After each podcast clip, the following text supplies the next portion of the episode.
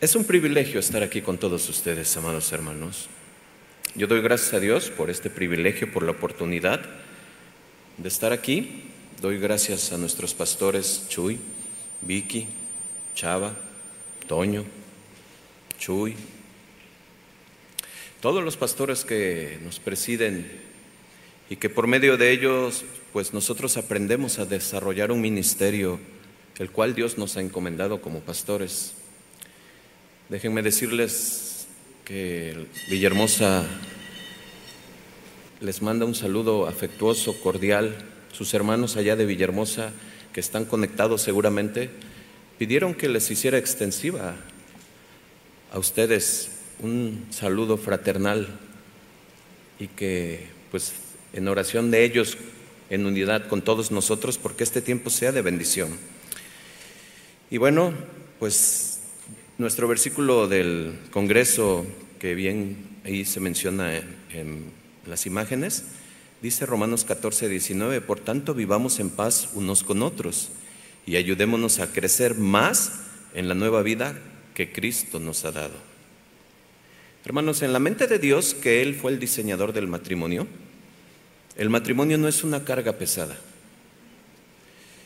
No es un yugo difícil de llevar, sino que es y debe de ser una relación de bendición entre ambos, entre esposo y entre esposa. ¿Lo creen?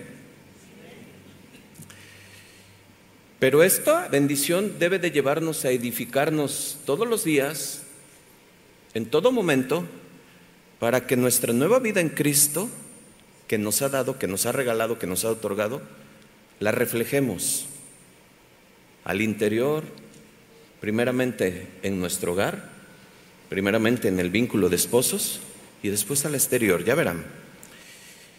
Yo ante Dios y ante ustedes, yo escribía y, y más que una prédica, enseñanza, yo lo tomaba como desafío personal. He orado para que sea de esa manera también en ustedes, que pueda ser un desafío en sus vidas, en su matrimonio y que lo consideren así, como les decía, es un gran desafío. Mi esposa Tete está presente, mi hijo José María, Rodrigo y mis dos hijos más grandes, Paulina y, Sergio, que no están presentes respectivamente. Tenemos cuatro hijos. Tenemos materia de donde hablar, experiencias vividas. Y yo les decía y les leía este versículo y venía a mi mente, a mi corazón, acerca de que vivamos en paz, como lo dice el versículo, entre esposos, para ayudarnos a crecer más en esta nueva vida en Cristo y disfrutar de las bendiciones mutuamente que son muy claras en la, en la escritura, en la palabra de Dios.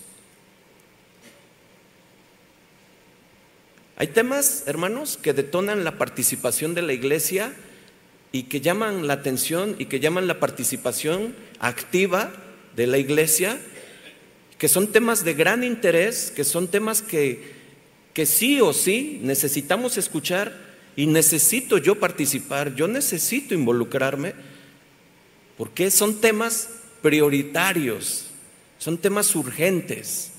Y el tema por, por, el cual estamos aquí reunidos, que es el matrimonio, como bien decía nuestro pastor Chuy, es una decisión de las más importantes en nuestra vida que hemos decidido hacer, tomar, o que quizás van a hacer. Pero siendo el punto medular de una iglesia, que son las familias, los matrimonios, es algo que levanta mucha expectativa. Les decía yo que hay mucho interés de parte de la congregación, de los que están conectados. Yo bendecía y daba gracias a Dios por los matrimonios que vienen desde tan lejos. Veíamos en la, cuando se estaba publicando los comentarios, va, cómo, puede uno inscribirse, cómo puede participar, cómo puedo escuchar, me pueden mandar el link. Hay un gran interés del tema del matrimonio. Hermanos, nuestra respuesta a estar aquí en el Congreso tiene que ser una respuesta direccionada directamente a la voluntad de Dios. Alinear nuestros pensamientos, nuestras voluntades y decisiones a lo que vamos a escuchar. Porque lo que hoy estamos viendo en los matrimonios, hermanos, hay unos estragos tremendos, y permítanme decir esa palabra, estragos. Hay unos estragos tremendos, ¿por qué? Por las tendencias, las filosofías, las modas de este mundo que han permeado en los matrimonios, que han permeado en los matrimonios. ¿Se acuerdan de Abraham y Sara? ¿Quién se acuerda? Abraham y Sara salieron de Egipto, ¿cierto o no? Pero ¿qué creen? Egipto nunca salió del hogar de, de Abraham y Sara. ¿Y saben? Las consecuencias hasta hoy se ven reflejadas también. Tuvieron impacto no solo en ese momento, sino hasta hoy, por decisiones malas tomadas, mal tomadas, perdón. Nuestros matrimonios son santos, hermanos. ¿Cuántos dicen amén? Así deben de ser. Fíjense, y yo decía estragos, no dije atacada, porque muchas veces hemos oído el matrimonio está siendo atacado está siendo atacado. No, hermanos, el matrimonio ya fue atacado desde el inicio. Estamos sufriendo estragos. Yo venía en el avión el miércoles pasado y estaba yo repasando esto mentalmente. Había una demora en los aviones y dije, bueno, gloria a Dios, me, da tiempo estar meditando y yo escribiendo y meditando y reflexionando. Pero ya que iba en el avión, vi una publicación de un periódico que es de ámbito conocimiento en toda la República y me llamó mucho la atención el título a grandes letras, porque como era 14 de febrero, pues se apegaba un, reportaje, a, una noticia a eso, al 14. Y decía esto, le huyen al matrimonio jóvenes, ya no quieren casarse, prefieren la unión libre. Los mexiquenses, seguía diciendo, de entre 25 y 34 años ya no quieren casarse, prefieren la unión libre, según los datos del Consejo de Estatal de Población. Y yo empecé a leer y dije, wow, es cierto, es parte de lo que voy a hablar. Hay estragos Qué bueno que hay jóvenes que apenas están iniciando un matrimonio. Qué bueno que hay jóvenes que no tienen uno, dos, tres, cinco años en el matrimonio. Hoy van a escuchar. O hay jóvenes acá, mis hijos, y, veo bastantes jóvenes. Es bien importante que conozcan la verdad de Dios y no la verdad del mundo que dice ser. Hermanos, muchos matrimonios han sido tentados y sensualizados por el mundo, han cedido a esos deseos de la carne, a los deseos de los ojos y a la vanagloria de la vida, lo cual como dice la escritura, no viene, no proviene del Padre. Primera de Juan 2.16. Han afectado el diseño original de lo que Dios creó y al distorsionar ese modelo, desde luego que operado por el príncipe de este mundo, hoy vemos matrimonios en crisis, viviendo situaciones muy difíciles dentro de sus hogares, cuando esto debería de ser todo lo contrario y que ese matrimonio que tú y que yo tenemos debería de ser un pedacito de cielo ahí, ahí en tu casa. ¿Están de acuerdo? Nosotros al acudir al llamado que Dios ha hecho, al acudir al llamado aquí para estar presentes, sin, lugar a dudas, hermanos, vienen con las expectativas y tenemos que ser sinceros. Tú como mujer a lo mejor tienes con una expectativa diciendo, Señor, háblale a mi esposo. Por favor, pastor, háblale, dile, ora, Señor, que cambie, que ojalá escuche, que ojalá... Pero también el esposo también el esposo viene y dice, por favor, que toquen el tema, que, que digan esto, que mi esposa entienda, por favor, que la cambien, Señor. ¿Sí o no? Hermanos, te digo algo, esto lo sabe Dios y esto es para la gloria de Dios. Mi esposa y yo estuvimos sentados ahí, como tú y muchos que están aquí, hermanos, por ahí alrededor de hace 20 años, en una reunión de matrimonios diciendo, esta es la última oportunidad para mi matrimonio. Te digo algo, no era la última oportunidad, era la única y era la primera a que deberíamos de buscar, a Dios. ¿Y sabes algo? Dios lo hizo. Dios lo hizo. Yo no digo que no debas de tener esos deseos de que tu esposo o que tu esposa cambie. Es más, también debes de orar por eso. Pero sabes, ¿por qué no cambiamos un poco el pensamiento de esto? ¿Y por qué no pensamos como David? Todavía no inicio. Yo le dije al pastor Chava, bueno, espero, vamos a ver, que Dios nos ayude con el tiempo, pero ¿por qué no pensamos como David? No busquen, solo escuchen y a lo mejor lo proyectan, Salmo 139, versículos 23 y 24, en la nueva traducción viviente, por favor, si está. Si no, escuchen, examíname, oh Dios, y conoce mi corazón. Pruébame y conoce los pensamientos que me inquietan. Señálame cualquier cosa que en mí te ofenda y guíame por el camino de la vida eterna. Hermano, hermana, David se le conocía por su valentía porque se había enfrentado a diversas bestias. Si quieres un león, si quieres un oso, pero también al gigante, a ese paladín conocido como Goliat. Pero muchos, muchos estudiosos coinciden que el mayor coraje y valentía demostrado de David, el corazón valiente de David, fue cuando pronunció estas palabras. Señálame cualquier cosa que te ofenda. Y yo veo aquí muchos valientes. ¿Cuántos valientes hay? ¿Cuántos? Yo veo muchos valientes y muchas mujeres valientes. ¿Cuántas? ¿Están dispuestas a que Dios señale? Desde luego que Dios va a tratar con tu esposo y con tu esposa, desde luego, pero esto se trata de manera yo, yo. No he iniciado y les pido que vayamos a orar. Toma de la mano a tu esposa si eres tan amable. Cierra tus ojos, amado hermano, y ayúdame a orar. Padre bueno, te doy gracias, Señor, por este tiempo. Un tiempo que tú ya tenías y sabías, Señor, desde antes que fundaras el mundo, Señor, sabías que aquí estaríamos. Tú conoces cada corazón, Señor, tú estás aquí presente, Señor. Escudriña cada corazón, Señor, cada familia, cada matrimonio, Señor, háblanos. Ayúdame, ayúdame, Señor, a exponer lo que tú me has dado. Háblanos, Señor, en el nombre de Cristo Jesús. Amén. La prédica se llama Las bendiciones mutuas del matrimonio. Para los que escriben, ah, no hay agua.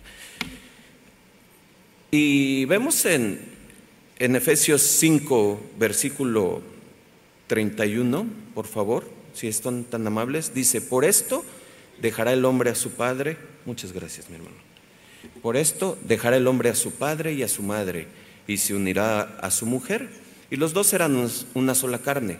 Grande es este misterio, mas yo digo esto respecto de Cristo y de la iglesia. Escuchen la nueva traducción viviente, por favor. Como dicen las escrituras de este mismo versículo, el hombre deja a su padre y a su madre y se une a su esposa y los dos se convierten en uno solo.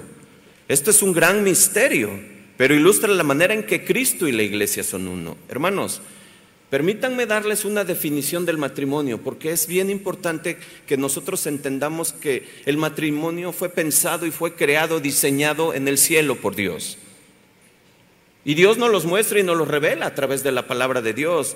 Y esta, esta definición que nace en el cielo, quiero decírselas para que tomemos peso en nuestro corazón de lo importante que es tu matrimonio. El matrimonio es una inspiración de Dios, Génesis 2, 18 con el propósito de crear dos seres humanos en una unidad, Génesis 2.24, que reflejara la imagen misma de Dios, Génesis 1.27, para que una vez unidos entonces los dos, ¿quién? Hombre y mujer, esposo y esposa, cumplieran con los propósitos para los que Dios los creó, Génesis 1.28 y, y, y Efesios 5.25 en adelante, 22 en adelante. Y así, el matrimonio, ¿saben? Sea el reflejo sublime de la relación de Cristo con su iglesia. Efesios 5:32. ¿Alguna vez has pensado que tu matrimonio, que mi matrimonio es, puede y debe de ser un conducto evangelizador?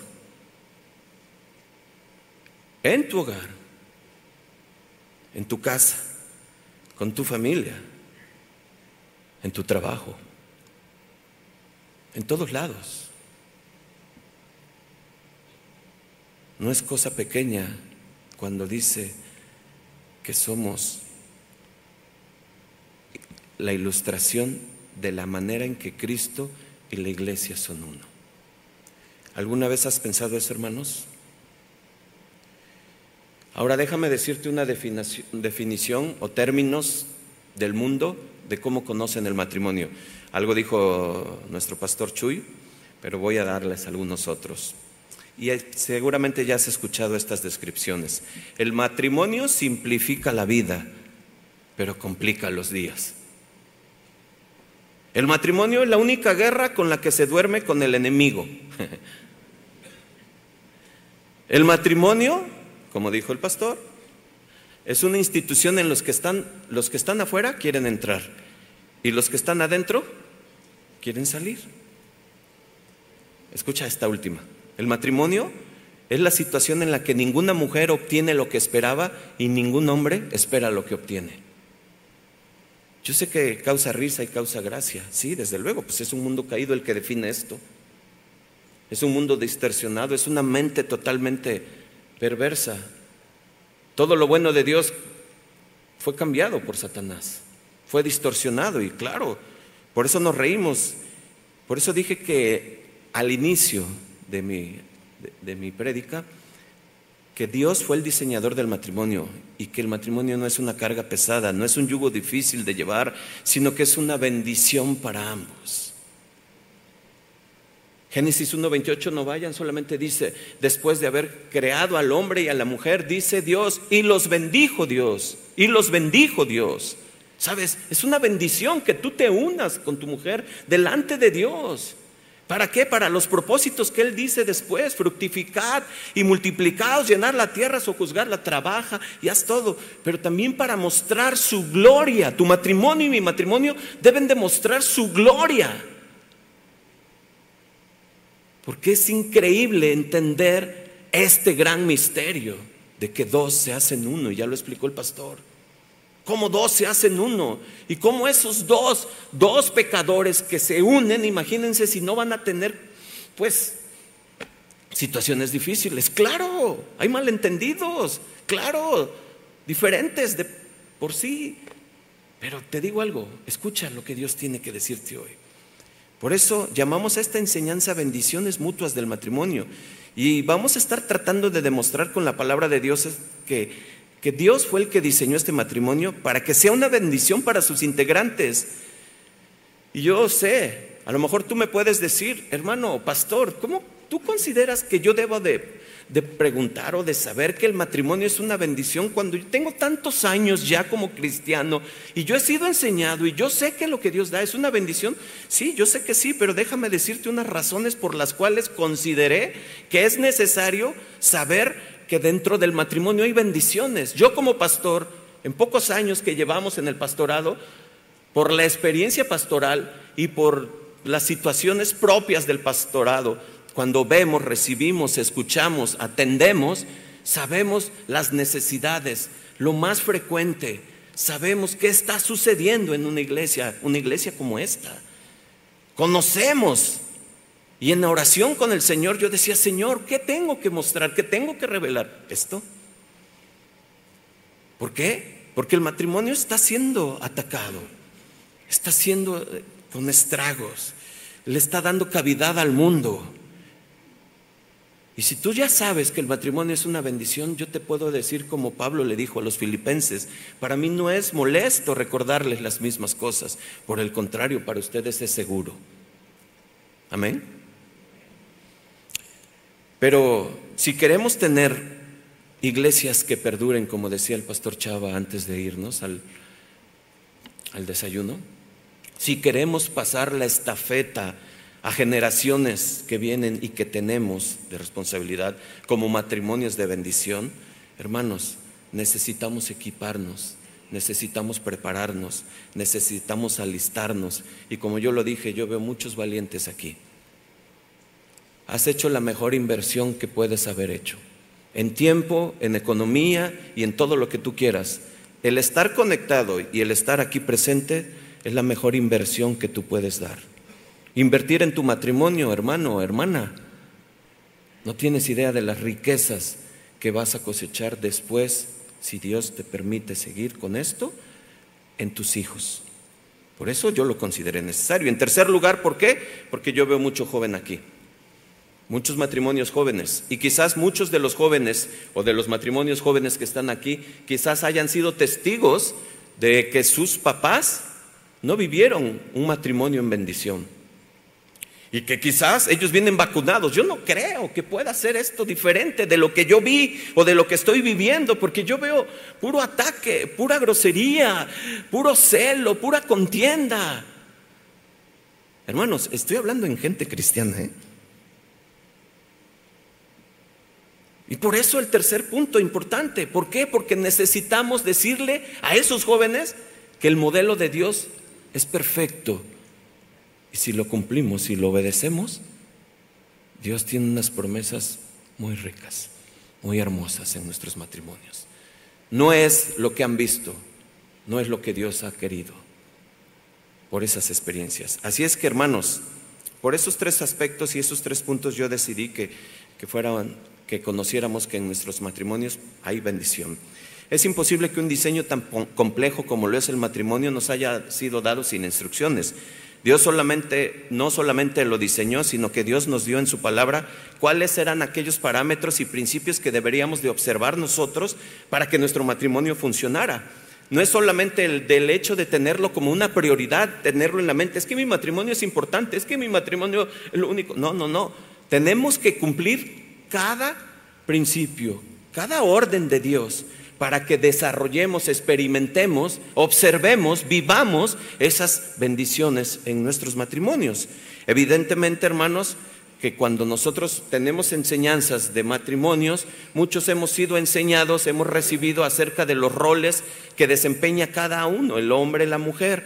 Hemos sido enseñados, nos han sido instruidos y con, con nuestros pastores muchísimas veces. Por lo tanto, yo no me voy a asumir, a meter en esa definición de roles, ni a explicar las definiciones de roles.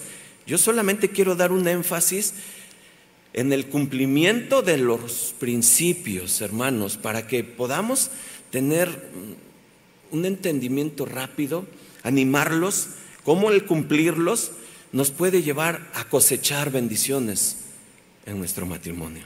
Así que de una manera rápida, yo nada más solamente voy a dar una leída a un pasaje muy conocido que leímos al principio, voy a leer el contexto para poder desarrollar o poder entender de lo que Dios espera de cada uno, de ustedes, de mí, con estos eh, definición de roles que vemos aquí en Efesios 5, 25, 22. Si son tan amables de acompañarme, se los voy a agradecer. Efesios 5, 22. Es una lectura nada más a todo ese pasaje. Ya están ahí, ¿verdad? Las casadas estén sujetas a sus propios maridos como el Señor, porque el marido es la cabeza de la mujer, así como Cristo es cabeza de la iglesia, la cual es su cuerpo y él es su Salvador. Así que como la iglesia está sujeta a Cristo, así también las casadas lo estén a sus maridos en... ¿Cómo dice? Ah, bueno, sí están. No se me duerman por el desayuno, por favor. ¿eh? Maridos, amad a vuestras mujeres, así como Cristo, ¿qué? Amó a la iglesia y se entregó a sí mismo por ella, para santificarla, habiéndola purificado en el lavamiento de agua por la palabra, a fin de presentársela a sí mismo como una iglesia gloriosa, que no tuviese mancha, ni arruga, ni cosas semejantes, sino que fuese santa y sin mancha. Así también los maridos deben amar a sus mujeres como, sus, como a sus mismos cuerpos. El que ama a su mujer, a sí mismo se ama. Porque nadie aborreció jamás su propia carne, sino que la sustenta y la cuida como también Cristo a la iglesia porque somos miembros de un solo cuerpo, de su carne y de sus huesos. Por esto, ¿qué dice hermanos? Dejará el hombre a su padre y a su madre, y se unirá a su mujer, y los dos serán una sola carne. Grande es este misterio. Y más yo digo esto de Cristo y de la iglesia. Por los demás, hermanos, cada uno de vosotros ame también a su mujer como a sí mismo, y la mujer, ¿cómo dice? Muy bien, hermanas. Qué bueno que se están leyendo. Todos. Voy a resumirlo. Yo sé, hay mucha enseñanza, hay mucha profundidad, podemos toda una serie, lo hemos tenido, lo hemos aprovechado, lo hemos visto, pero quiero resumirlo porque esta es como que la base, el fundamento para que nosotros cuando cumplimos, obedecemos eh, esto que Dios está diciendo a través del apóstol Pablo, desde luego que hay bendiciones, desde luego. Y yo quiero resumirlo porque Dios pone la responsabilidad en el varón y, un peso fuerte de algo muy importante. ¿Cuál es su principal? Amar a la esposa. El mandato de amar a vuestras mujeres es imposible cumplir si no se entiende que el amor, ¿de cuál amor habla Pablo? El amor del que habla Pablo, todos lo sabemos, es un amor sacrificial. Por eso inmediatamente después de lo que dice de maridos amad a sus mujeres, él dice, así como Cristo amó a la iglesia y se entregó a sí mismo por ella. Por lo tanto, escucha, varón, escucha, el modelo y la medida del amor que Dios le exige al hombre es nada más y nada menos que la de Jesucristo mismo. ¿Escuchaste? Y no creo que haya una, carga más fuerte, pesada que esa.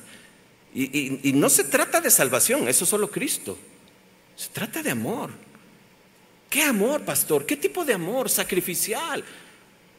Hay un pasaje excelso, hermoso, que lo, que lo predicamos o se recita mucho cuando hay unas bodas y todo el mundo dice, Primera de Corintios 13, por favor. ¿Cuál es el amor del que habla Pablo? El amor es sufrido, es benigno, el amor no tiene envidia. Yo no, me yo no debo de tener envidia como, como esposo. Yo no me jacto. Yo no debo de envanecerme. Yo no debo de hacer nada indebido. Yo no busco lo mío. Varones, ¿sí lo estamos leyendo así? ¿Varones? Yo no me debo de irritar. No se guarda rencor. Yo no debo de guardar rencor. No me debo de gozar de la injusticia, más se goza de la verdad. Y ojo, todo lo sufre, todo lo cree, todo lo espera, todo lo soporta.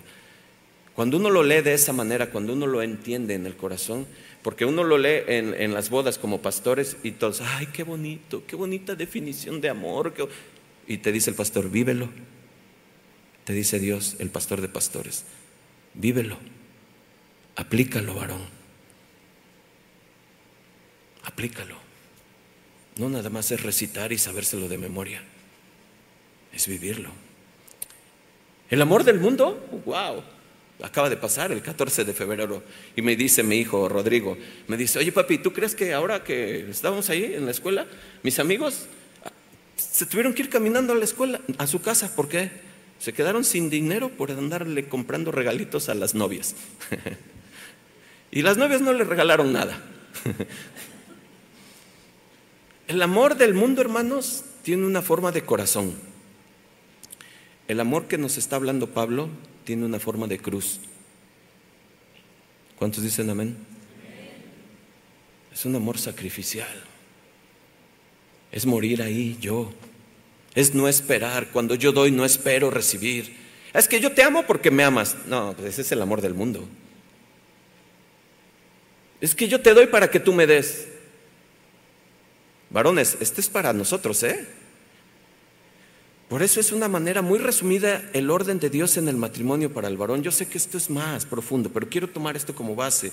Porque respetar este orden y cumplir con este orden, sabes que trae progreso, trae felicidad y por lo tanto trae bendición en el hogar. Y la responsabilidad, la responsabilidad que puso Dios sobre las mujeres, pues es la de someterse a la autoridad de su marido y la de respetarlo. Fácil y sencillo de decir, ¿verdad? Pero hoy en día, ¿qué tal? ¿Qué tal? Difícil. Yo sé, y vamos a entrar ahorita más adelante. ¿Por qué no, no hay esa sujeción?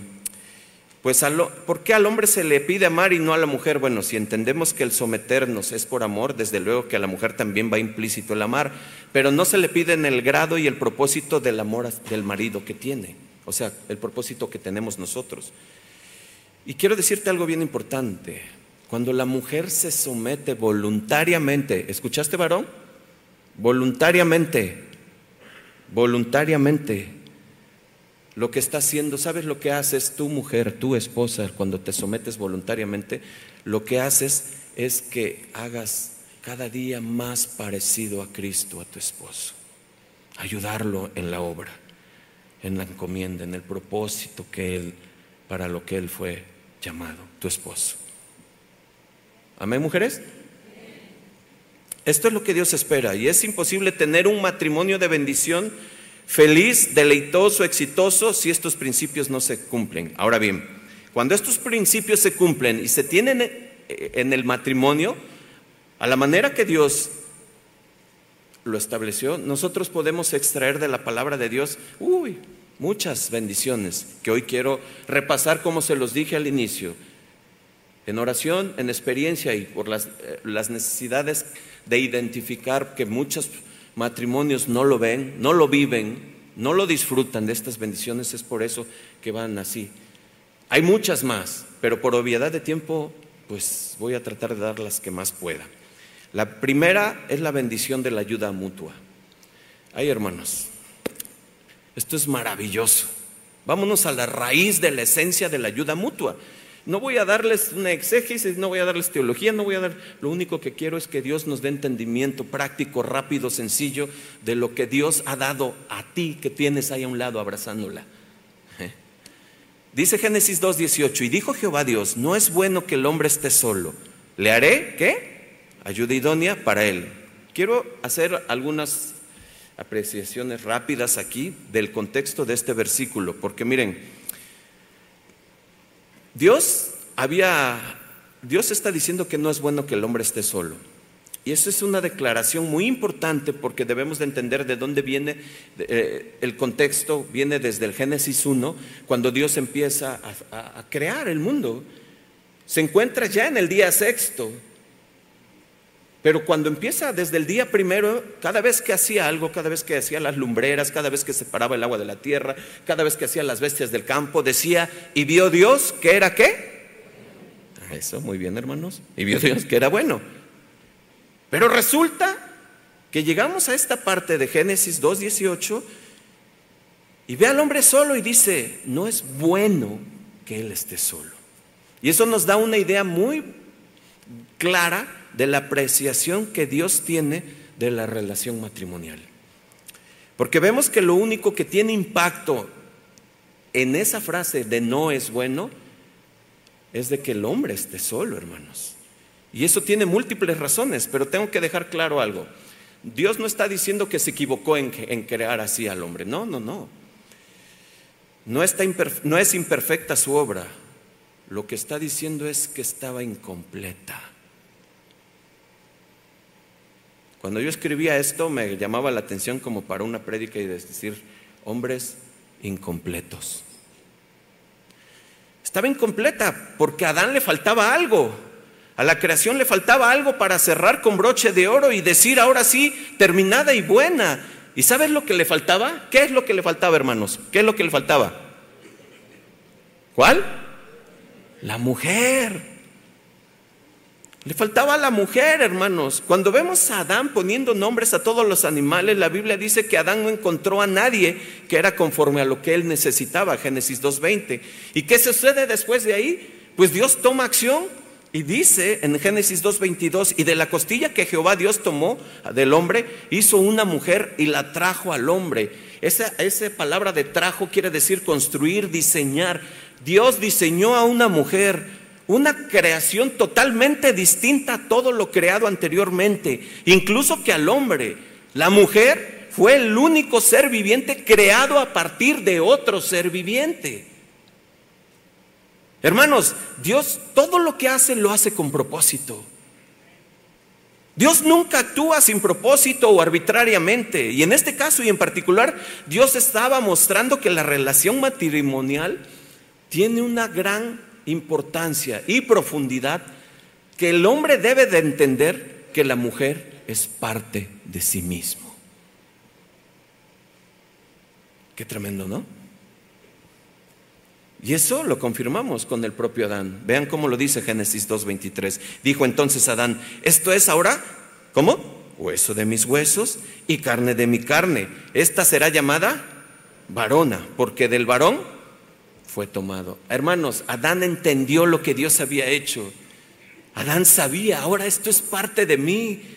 Los escritores, los estudiosos dicen que esa frase de que acabamos de leer en 2.23 es una frase poética, es la primera frase de poema, una exclamación de admiración del hombre hacia la mujer, como la primera vez que tú la viste cuando venía entrando hacia el altar con su papá de la mano hacia ti, que tú dijiste, wow, qué tremendo. ¿No lo hiciste, varón? ¿No lo hiciste? ¿Y no lo haces? no contestes. lo tienes que seguir haciendo. Te tiene que seguir impactando. Porque es hueso de tus huesos, carne de tu carne. Es una en ti. Ya lo, ya lo explicó el pastor Chuy. Cuando Pablo dice en Efesios 5, el que cuida a su mujer se cuida a sí mismo, Pablo está diciendo en pocas palabras que la mujer es parte de ti. Pero estamos hablando de ayuda idónea, no me estoy desviando. Pastor, ¿ya te perdiste? No, tranquilo. Es parte de. Ayuda idónea, una ayuda sí para el hombre, pero era recíproco, porque hermanas, cuando tú ayudas al hombre, a tu esposo, a hacer algo, a cumplir su propósito, su tarea, todo, tú también te ves ayudada implícitamente, ¿sí o no? ¿Sí o no? Por eso es una ayuda mutua. Por eso es una bendición mutua, perdón. El hombre está llamado a hacer ciertas cosas, pero él necesita de una ayuda, él necesitaba de un complemento, Dios se dio cuenta. No es bueno que el hombre esté solo, necesita a alguien que le ayude, a alguien que le respalde. La palabra ser tiene muchísimos significados. Soporte, ayuda, exhortación. Y una ayuda idónea no es para que esté callada. Una ayuda idónea callada no sirve, no hace su función. Una ayuda idónea debe de hablar, debe de transmitir lo que Dios le ha puesto. Muchas veces son las alarmas a nosotros los esposos. Hey, yo creo que no, ahorita no es tiempo de comprar eso, pero tú decide. Y hay hermanos, es suficiente eso. Es suficiente eso. Ni siquiera tienes que agarrar proverbios para poder entender lo que te dijo tu esposa. ¿Sí o no? ¿Una ayuda idónea callada? No, hermanos. Es una ayuda idónea que no, no está ejerciendo. Por eso tú, varón, debes de saber escuchar la voz de Dios a través de tu esposa. Es una ayuda maravillosa. Es una ayuda que solamente Dios que conocía la necesidad y, nuestra falta de llenura, de, de estar completos, dijo, ahí va una ayuda. Ella te va a ayudar en todo. Pero vas a ver cómo tenemos que cuidarlas.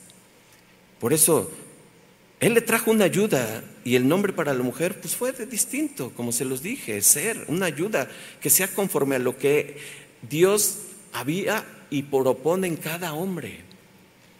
Pero también lo ha llamado a cultivar y trabajar y que también dé la gloria de Dios, ese varón. Esa ayuda ayuda a todo eso. Así que entendemos de manera relacional esto. Es decir, entre ambos, ¿quiénes? Entre esposo y esposo, a esposo y esposa, ambos deben reflejar lo que Dios quiere que reflejen como matrimonio. Entonces debemos de entender ambos que esto es una relación complementaria. ¿Oíste, varón? Muchas veces menospreciamos lo que Dios nos ha dado, nos cansamos, ya no te aguanto, ya no te aguantas a ti mismo, te estás diciendo. Escucha, porque esto está fuerte lo que más adelante vemos. Así es que la primera bendición de la ayuda mutua fue porque vemos a un hombre como cabeza, como líder, como siervo de su esposa y una mujer en sujeción siendo ayuda idónea del hombre. La mujer fue precisamente a eso, llamada a ayudar al hombre, a hacer lo que Dios quiere que haga. Cuando esta unidad de ambos, esta relación complementaria no es entendida, ¿qué crees? Vienen los problemas. Cuando el, el hombre no entiende el rol de cabeza y no lo ejerce con fidelidad, vienen los problemas.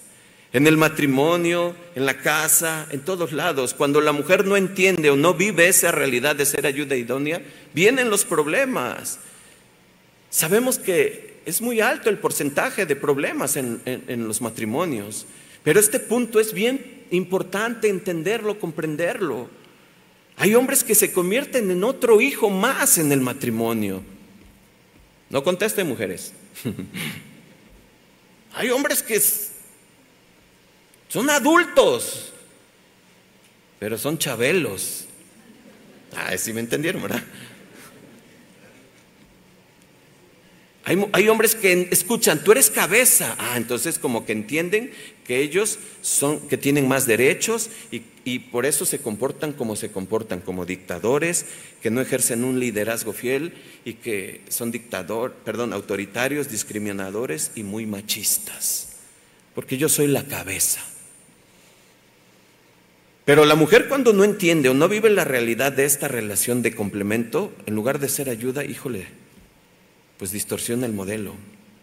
A veces decimos, es una esposa que manda como Dios, no como Dios manda. Eso. ¿Sí o no? No contesten. No, han oído, ¿verdad? Y por eso vienen los problemas. Por eso vienen los problemas.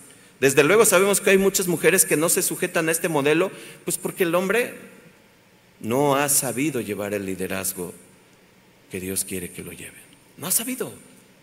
Lo llevan a su manera, a su entendimiento, a su conveniencia, pero no como Dios quiere.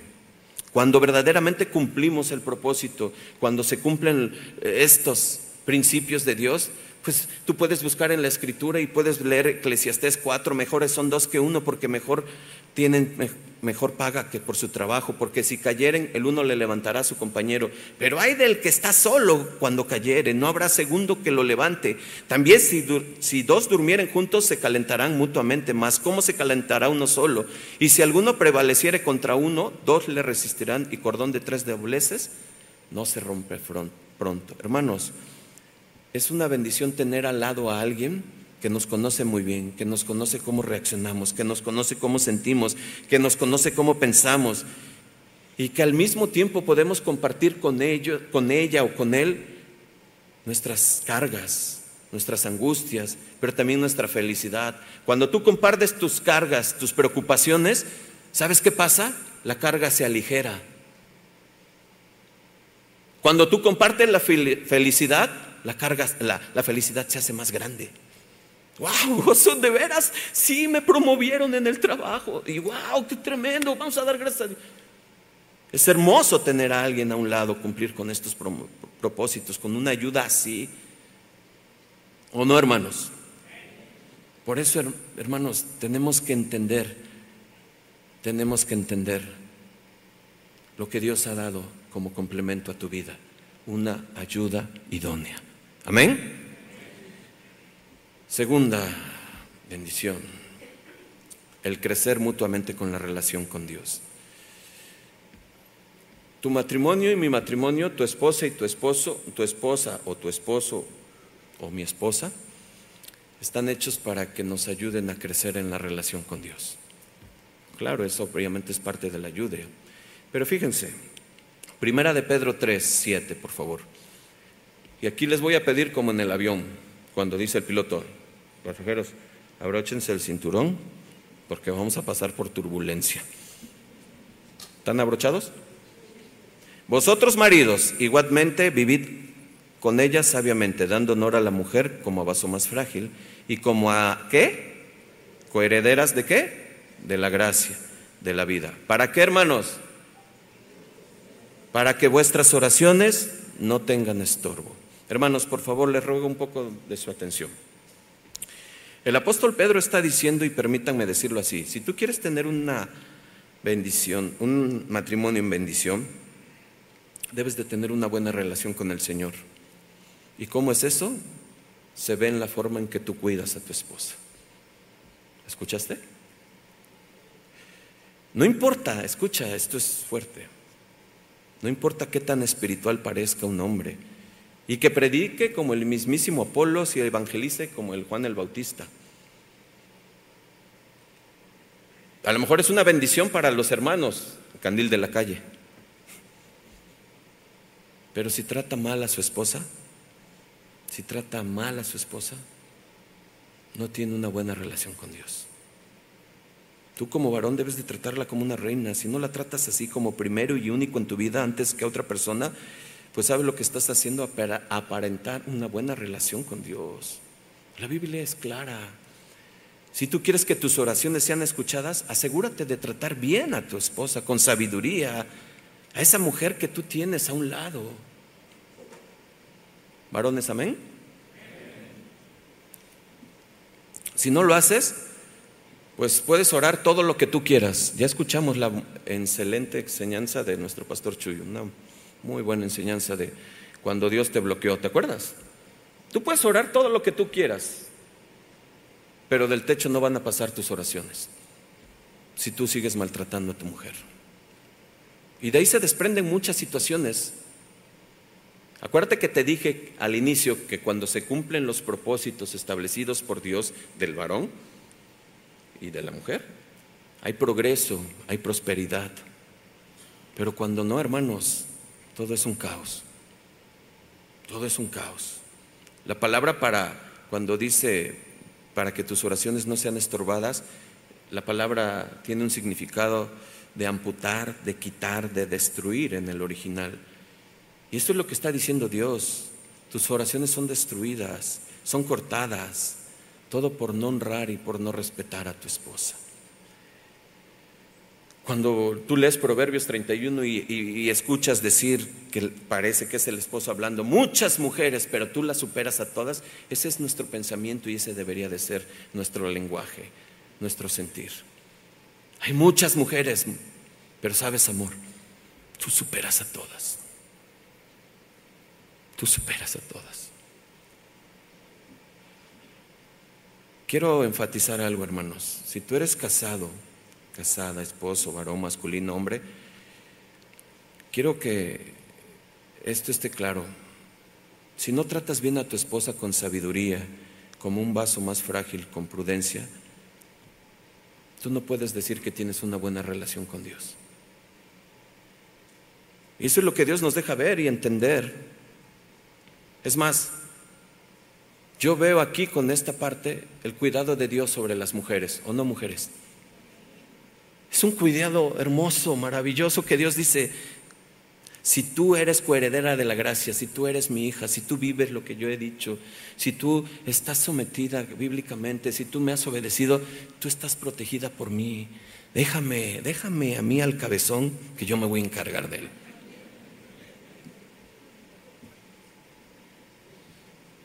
Así es que mi sugerencia, amado hermano, hermana, hermano, es que te pongas a cuentas con Dios y con tu esposa. Hazlo. Hazlo. No luches con Dios, hermano. No luches con Dios. Pecado no confesado te va a alcanzar. Puedes lucir muy, muy espiritual, muy maduro, pero algo que no confieses y eso que tiene mucho cuidado Dios, te va a alcanzar. Y bíblicamente, tarde que temprano, va a salir a la luz bíblicamente. No luches con Dios. Mejor haz las paces. Perdón, mi amor. Yo en el Congreso de Pastores, escuchaba al pastor Chava y, le dije al pastor Chava, nada más te voy a comentar uno ya.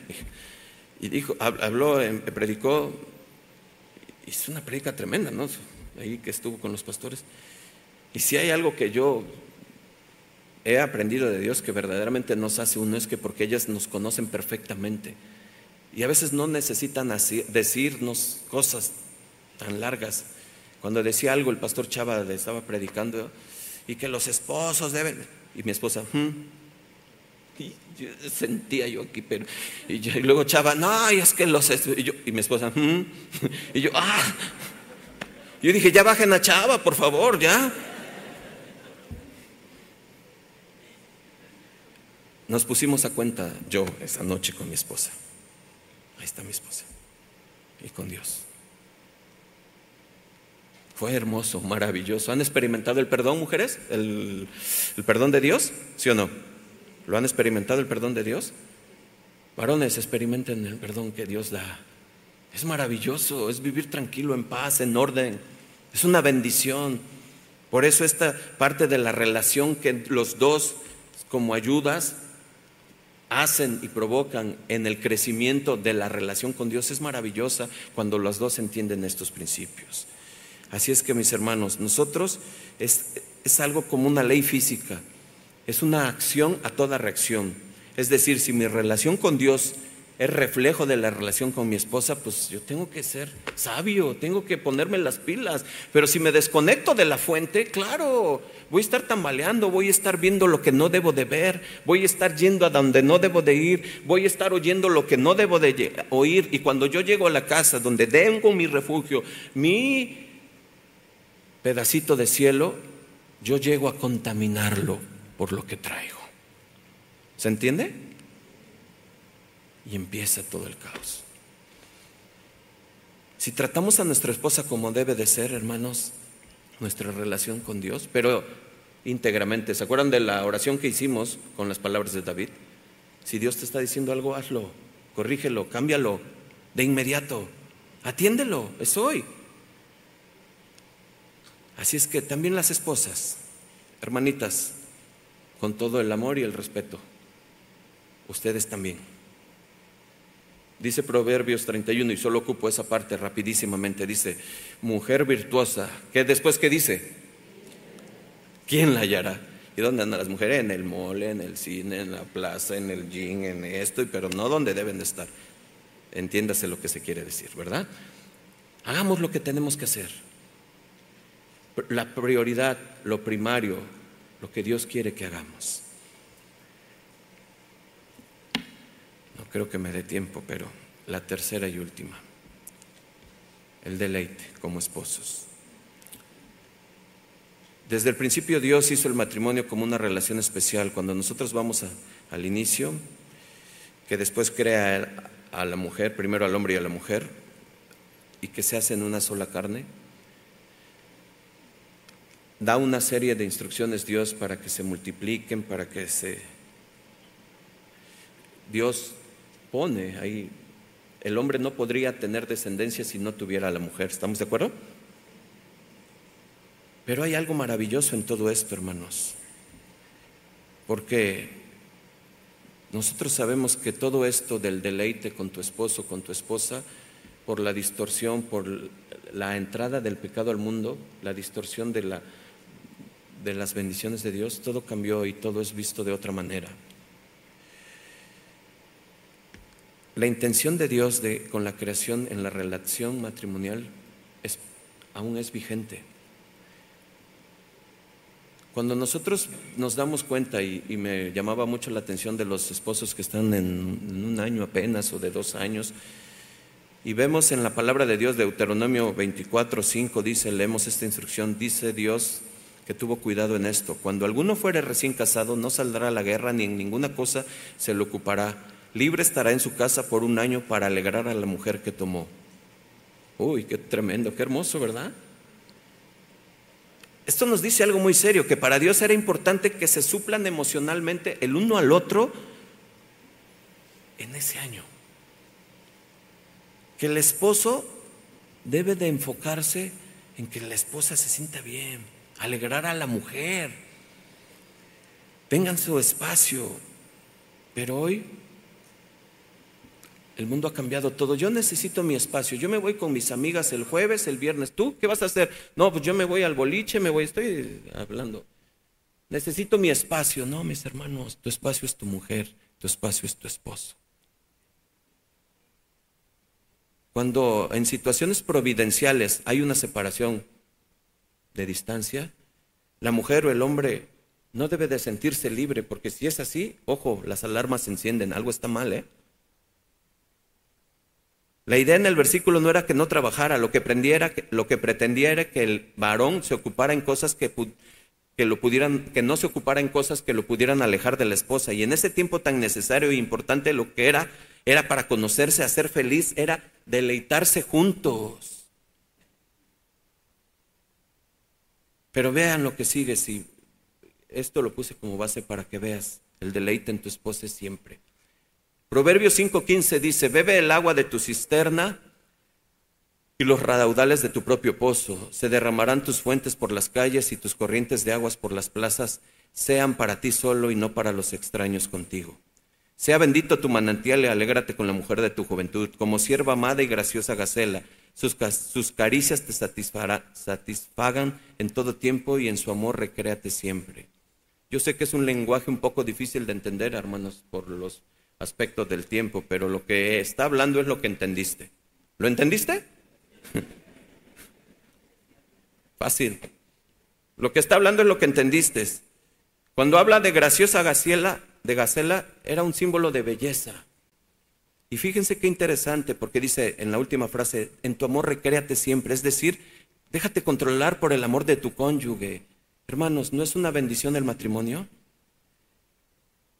Y algo que nos llama muy poderosamente la atención es que no se refiere a un matrimonio recién casado, porque una de las frases que vemos en estos versículos dice, alégrate con la mujer de tu juventud. ¿Cómo nos viene a la mente Deuteronomio 24:5? Es decir, lo que tú hiciste ese año, manténlo siempre, siempre, siempre.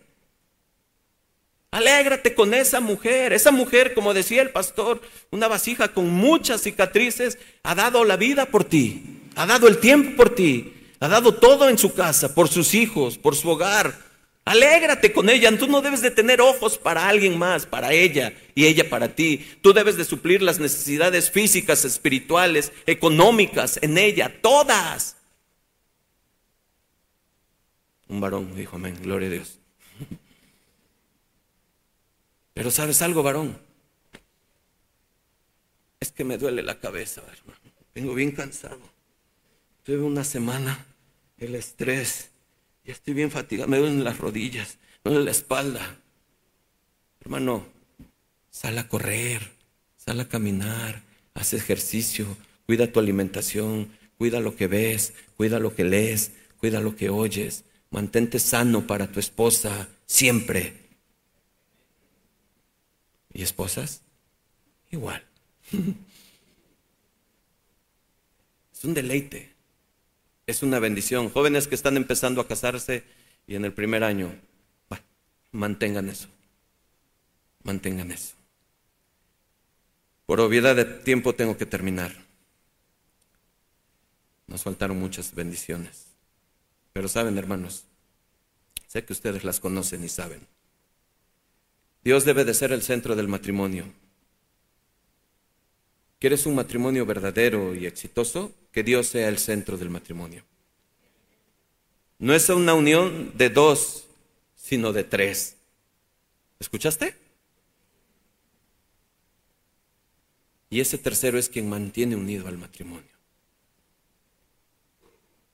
Para Dios no hay imposibles. Quizás aquí haya árboles torcidos. Y el dicho dice que árbol torcido, pero para Dios sí. Aquí hay un ejemplo para la gloria de Dios. Hoy en esta tarde Dios quiere trabajar en tu matrimonio. Con dos, tres cosas que haya dicho el Señor hoy, necesitas pedirle a Dios que restaure tu matrimonio. Te voy a invitar a que te pongas de pie, amado hermano, hermana.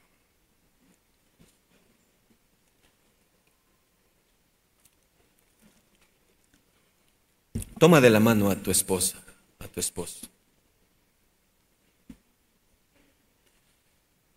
Yo no sé cuántas cosas más pudiera el Señor decirnos que tiene bendiciones preparadas para cada matrimonio. Pero recuerda Deuteronomio 28, si haces esto, si obedeces, si cumples, ¿qué dice? Habrá bendición. Pero si no,